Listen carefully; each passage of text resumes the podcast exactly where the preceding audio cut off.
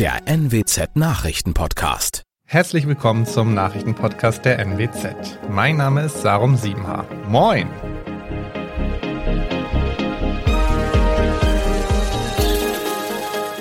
Und das sind die Themen des Tages. Die Arbeitslosenquote im Nordwesten sinkt weiter, allerdings nicht so stark wie zuvor. Eine Razzia in Wiesmoor und Wittmund stellte Vermögenswerte von mehreren Millionen Euro sicher. Und der Oldenburger Rat hat den Weg für eine Stadion-Neubauplanung freigemacht. Die Arbeitslosenzahlen sinken weiter, auch wenn in manchen Teilen des Nordwestens die Kurve etwas abflacht. In der Stadt Oldenburg ist die Zahl der Arbeitslosen so niedrig wie zuletzt vor vielleicht fünf Jahren. Im Mai 2022 sank die Quote auf 5,7 Prozent. Im April lag sie bei 5,8, vor einem Jahr bei 6,8 Prozent. Das entspricht 1051 Menschen, die seit Mai 2021 ihre Arbeitslosigkeit beenden konnten. Aktuell sind in Oldenburg 5541 Menschen arbeitslos gemeldet. Das sind 127 weniger als im April. Die größten Gruppen sind unter anderem die Langzeitarbeitslosen und die über 50-Jährigen. Die Langzeitarbeitslosen machen mit 1960 Menschen etwa ein Drittel an der Gesamtzahl der Arbeitslosen aus. Aber auch hier sind es 634 weniger als noch vor einem Jahr. Dr. Thorsten Müller, der Leiter der Arbeitsagentur Oldenburg-Wilhelmshaven, sagte am Dienstag, der Arbeitsmarkt in Oldenburg blüht auf. Wir registrieren eine gute Nachfrage nach Personal. Zahlreiche Einsatzkräfte der Polizei Osnabrück haben am Dienstagmorgen mehrere Wohnhäuser in Wiesmoor und Wittmund durchsucht. Grund war der Verdacht des systematischen Corona-Betrugs im Zusammenhang mit Sofort- und Überbrückungshilfen. Polizei und Staatsanwaltschaft nahmen bei einem bundesweiten Großeinsatz 25 Objekte unter die Lupe. Die Ermittler fanden zahlreiches Beweismaterial, unter anderem Abrechnungen, digitale Speichermedien, schriftliche Unterlagen und mobile Endgeräte. Es wurden Vermögenswerte in einer Gesamthöhe von 3,5 Millionen Euro sichergestellt, darunter Bargeld und hochwertige Uhren, teilte Polizeisprecher Marco Ellermann mit. Das Verfahren richtet sich gegen fünf Hauptbeschuldigte wegen gewerbs- und bandenmäßigen Subventionsbetrugs. Die fünf Männer stehen im Verdacht, während der Corona-Krise mit bewusst falschen Angaben mehrere Millionen Euro erbeutet zu haben. Sie sollen in knapp 360 Fällen Sofort- und Überbrückungshilfen beantragt haben, sowohl für eigene Zwecke als auch im Auftrag von Unternehmen. Die Aufstellung eines Bebauungsplans für den Stadionbau an der Maastrichter Straße in Oldenburg ist beschlossene Sache. Die Grünen sehen das Vorhaben aber skeptisch. Problematisch ist der Zeitdruck, der aufgebaut wird, klagt der Ratsherr Oliver Rode. Zu viele Fragen seien unbeantwortet, die für eine verantwortungsbewusste Entscheidung wichtig seien. Die alles entscheidende Frage sei die der Finanzierung von Bau und Betrieb. Wir werden nichts beschließen, das für die zukünftige Generation ein Risiko darstellt, versprach Christoph Bark von der CDU. Neben der Finanzierung müsse auch über Nachhaltigkeit und Klimaschutz diskutiert werden, meinte Jonas Christopher Höpken von den Linken. Das könne man aber erst, wenn ein Aufstellungsbeschluss gefasst worden sei. Er brachte unter anderem eine konsultative Bürgerbefragung ins Spiel, wenn die Planung feststeht. Durch Nutzungseinschränkungen wie keine Anpfiffe ab 18.30 Uhr bietet das Marschweg-Stadion momentan keine Perspektive. Und das waren sie auch schon, die regionalen Themen des Tages. Weitere News aus dem Nordwesten gibt es wie immer auf NWZ Online. Und für die Nachrichten aus Deutschland und der Welt übergebe ich jetzt an unsere Kolleginnen und Kollegen aus Berlin. Vielen Dank und einen schönen guten Morgen. Ich bin Benjamin Kloß und das sind heute unsere Themen aus Deutschland und der Welt. Dank 9-Euro-Ticket. Bahnfahren ist schon günstiger. Autofahren soll es auch bald wieder werden. Haushaltsberatungen beim Bund. Wie viele Schulden sollen gemacht werden? Und Neuigkeiten zum Thema Corona.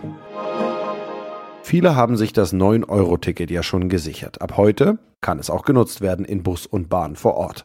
Zu bekommen ist das Monatsticket drei Monate lang bis August. Nun soll aber auch noch der Sprit günstiger werden, denn die Bundesregierung hat die Steuern darauf gesenkt. Aber billiger wird das Tanken erst in ein paar Tagen, sagen Experten. Thomas Brockt berichtet. Thema Tankrabatt. Klingt ja erstmal nicht schlecht. 35 Cent weniger beim Liter Super, 17 Cent bei Diesel. Aber wann kommt das auch beim Autofahrer wirklich an? Ja, sofort eher nicht, denke ich. Jedenfalls nicht in der Höhe und auch nicht flächendeckend, denn erstmal muss das weg, was schon da ist, sagt Andreas Wölzel vom ADAC. Bei vielen äh, Tankstellen ist ja auch noch älterer Sprit im Tank. Das heißt also Sprit, der noch zur alten Steuer eingekauft wurde. Der kann natürlich äh, nicht sofort dann auch mit einer Steuersenkung weitergegeben werden, sonst ist es tatsächlich ein Verlustgeschäft. Also heute früh würde ich mich jetzt nicht darauf verlassen, dass ich viel spare. Da könnten einige enttäuscht sein, die zuletzt extra gewartet haben mit dem Tanken und jetzt feststellen, ach, ist ja kaum billiger. Es gab ja zuletzt schon Kritik, dass die Spritpreise viel zu hoch sind angesichts der Entwicklung beim Rohöl. Müssen die Mineralölkonzerne denn nun zumindest die Steuersenkung komplett eins zu eins weitergeben? Also rechtlich verpflichtet sind sie dazu nicht und hohe Preise kann man ja auch nicht einfach verbieten, wenn der Markt sie hergibt, wenn also Angebot und Nachfrage funktionieren. Es darf eben nur keine verbotenen Absprachen oder so etwas geben.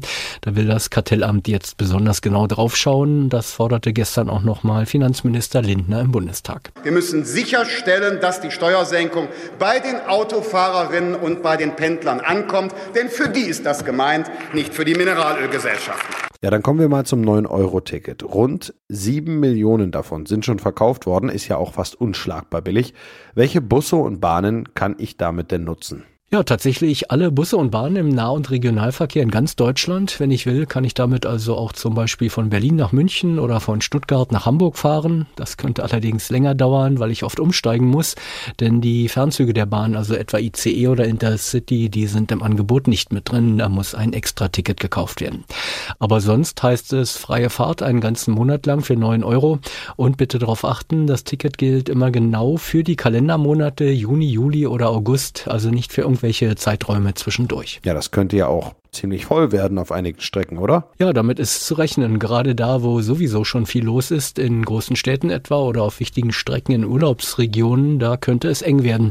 Die Bahn sieht sich aber gut vorbereitet, sagt Unternehmenssprecher Staus. Mit dem Start des 9-Euro-Tickets bieten wir jeden Tag etwa 250 zusätzliche Fahrten im Nahverkehr an und wir verstärken unser Personal einmal bei der Wartung und Reinigung der Züge, aber auch ähm, in den Servicebereichen, in den Bahnhöfen und beim Sicherheitspersonal.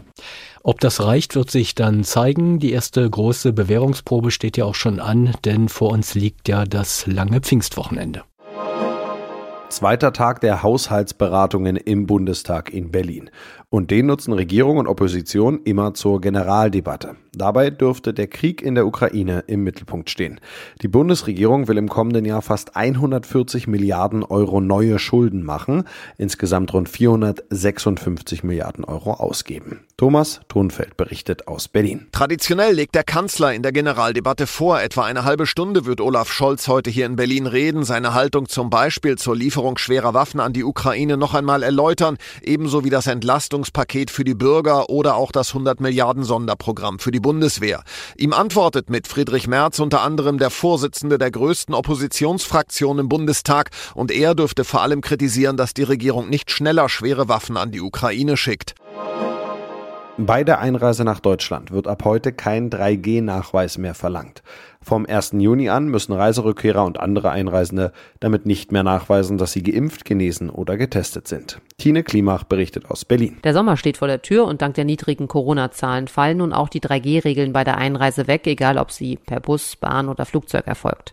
Außer für diejenigen, die aus einem Virusvariantengebiet kommen. Sie müssen dann weiter 14 Tage in Quarantäne, auch wenn sie geimpft oder genesen sind. Aktuell ist kein Land als Virusvariantengebiet ausgewiesen. Die geänderte Einreiseverordnung sieht außerdem vor, dass künftig alle von der WHO zugelassenen Impfstoffe bei einer Einreise anerkannt werden, nicht nur die von der EU. Und wir bleiben beim Thema Corona. Die wegen der Corona-Pandemie geltenden Sonderregeln zur Krankschreibung per Telefon oder E-Mail laufen heute aus. Wenn die Zahlen allerdings wieder steigen, könnte die Regelung wieder aktiviert werden. Kollege Jan-Henner Reitze weiß mehr. Dass jemand auf dem Weg zum Arzt oder in der Praxis andere mit Corona ansteckt oder die Gefahr, dass sich jemand eine Krankmeldung erschleicht, der eigentlich arbeiten könnte. Die Antwort auf diese Abwägungsfrage hat sich wegen der abflachenden Corona-Lage geändert und es wird wieder schwieriger, an eine Krankmeldung zu kommen. Man muss dafür aber weiterhin nicht unbedingt persönlich zum Arzt. Wenn eine Diagnose per Videosprechstunde möglich ist, bleibt eine Krankschreibung aus der Ferne für maximal sieben Tage möglich. In unserem Tipp des Tages geht es um gleich zwei Dinge, die den heutigen Mittwoch ganz besonders machen. Zum einen der internationale Kindertag, aber heute ist auch Weltmilchtag. Und diese beiden Stichtage passen ja eigentlich ganz wunderbar zusammen. Denn wie gesund Milch für Kinder ist und wie viel Milch sie trinken sollten, das ist nicht ganz unumstritten. Thomas Bremser berichtet. Die Deutschen trinken so wenig Kuhmilch wie noch nie seit Statistikbeginn. Dabei wurde Milch ja jahrzehntelang angepriesen und hatte einen guten Ruf. Wie wichtig ist sie denn für Kinder? Das Deutsche Institut für Ernährungsforschung sagt klar, Kinder brauchen Milch. Gerade in Kuhmilch würden viele wichtige Nährstoffe stecken, wie Calcium, Zink, Jod, B-Vitamine und Proteine. Dieser Mix könne nicht eins zu eins ersetzt werden durch pflanzliche Alternativen wie Soja oder Mandelmilch. Und Kinder brauchen Calcium für ihr Wachstum und starke Knochen. Wer in der Kindheit zu wenig Knochenmasse bildet, hat später ein erhöhtes Risiko für Osteoporose. Milchkritiker Kritiker sagen, das Kalzium können Kinder auch von anderen Produkten bekommen, Spinat, Brokkoli und vor allem Wasser. Wie viel Milch empfehlen die Expertinnen und Experten denn? Die Deutsche Gesellschaft für Ernährung empfiehlt für Kinder ab einem Jahr 300 bis 350 Milliliter Milch täglich. Das kann Milch pur sein, aber auch Joghurt oder Käse. Die Verbraucherzentrale rät zu drei Portionen am Tag, zum Beispiel ein Glas Milch oder Buttermilch, ein kleiner Joghurt oder Quark und eine Scheibe Käse. Sie empfiehlt Milch mit einem Fettgehalt von 1,5 Prozent, aber nicht 0,3 Prozent oder weniger, denn da sind kaum noch Nährstoffe drin. Säuglinge Säuglinge sollten eher keine Kuhmilch bekommen. Es gibt ja im Supermarkt jede Menge Milchprodukte, die speziell an Kinder gerichtet sind. Ist das sinnvoll? Ja, das kommt auf die konkreten Inhaltsstoffe an. Zu empfehlen sind Produkte ohne Zusätze, also Milch, Naturjoghurt, Quark oder Dickmilch. Dazu etwas Obst oder Fruchtmus geben, dann schmeckt sie auch noch was. Fertige Fruchtjoghurts oder Milch-Mischgetränke enthalten oft sehr viel Zucker. Und was ist, wenn Kinder Milch nicht vertragen? Das kann ja auch vorkommen. Ja, das kommt vor, je nachdem, wen man fragt, mal mehr, mal weniger. Auch Kinder können allergisch auf Milcheiweiß sein. Eine Laktoseintoleranz tritt meist erst später im Leben auf. In dem Fall gibt es ja auch entsprechende Alternativen. Am besten sollten Eltern das äh, mit dem Kinderarzt besprechen. Der kann auch untersuchen, woher jetzt Blähungen oder Durchfall kommen, ob es tatsächlich an Kuhmilch liegt. Und das noch, wenn Königin Elisabeth II. in dieser Woche ihr 70. Thronjubiläum feiert, dann sorgt ein deutscher Koch für ihr königliches Wohlergehen. Stefan Pappert ist Royal Chef auf Schloss Windsor. Philipp Detlefs berichtet aus London.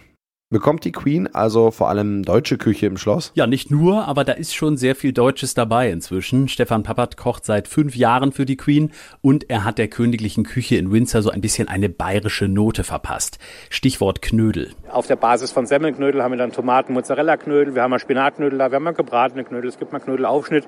Einfach deswegen ist es einfach zu essen, ist es weich. Denn auch das ist ja zu bedenken, die Queen ist inzwischen 96 Jahre alt, da muss es nicht mehr unbedingt das saftige, dicke Steak sein. Hat Ihre Majestät denn auch ein Lieblingsessen? Ja, das wollte ich natürlich auch unbedingt wissen, aber da scheint sich die Queen so neutral zu geben wie in politischen Fragen.